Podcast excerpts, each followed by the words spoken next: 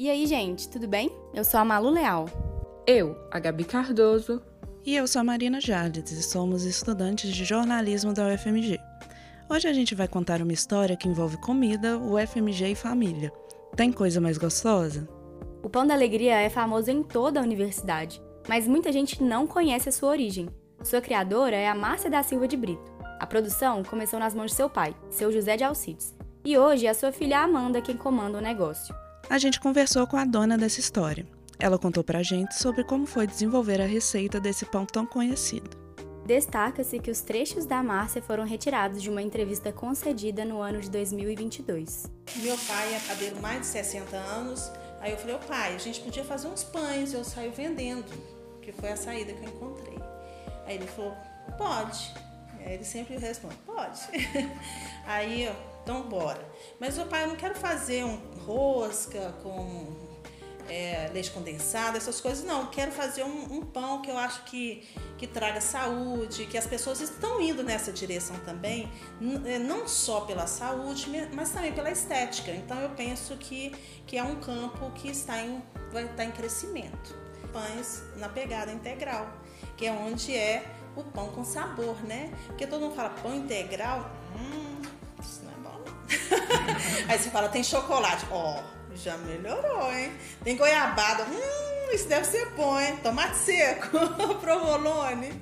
E por que esse pão com sabor veio parar na faculdade? Veio na minha cabeça. O público universitário é um público que demanda de comida rápida, né? Se uma comida ainda que é saudável, melhor ainda, né?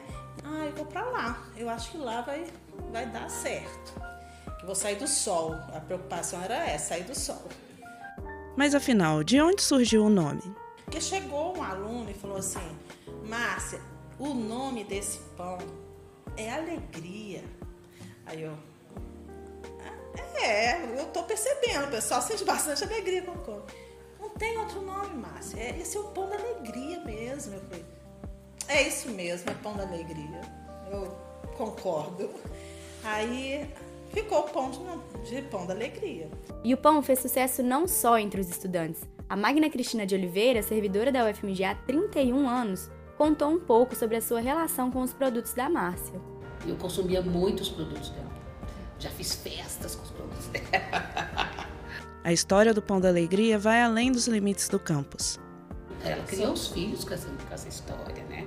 Formou a família dela, cuidou dos pais. É muito legal saber disso, né? A universidade que vocês vão se orgulhar, né? Fazer um histórico disso.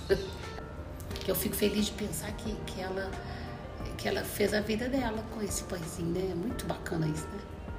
Essa é uma das histórias incríveis que já se passaram por aqui e que muitas vezes a gente nem faz ideia de que rolou. E aí, Malu, você sabia? Hum, não sabia? Então agora você tá sabendo. Não conhecia, mas adorei conhecer mostra pra gente que a UFMG é muito mais do que sala de aula. Vidas acontecem aqui, pessoas acontecem aqui. Espero que você que está ouvindo tenha gostado também. Até a próxima! Até! A Rádio Terceiro Andar é um projeto de ensino, pesquisa e extensão vinculado à disciplina Rádio e Mídias Digitais. A coordenação é dos professores Sônia Pessoa e Felipe Jacome, sonoplastia de Frederico Pessoa e estagiária docente Ana Luísa Bongiovanni, projeto do Laboratório de Experimentações Sonoras da Fafiche UFMG.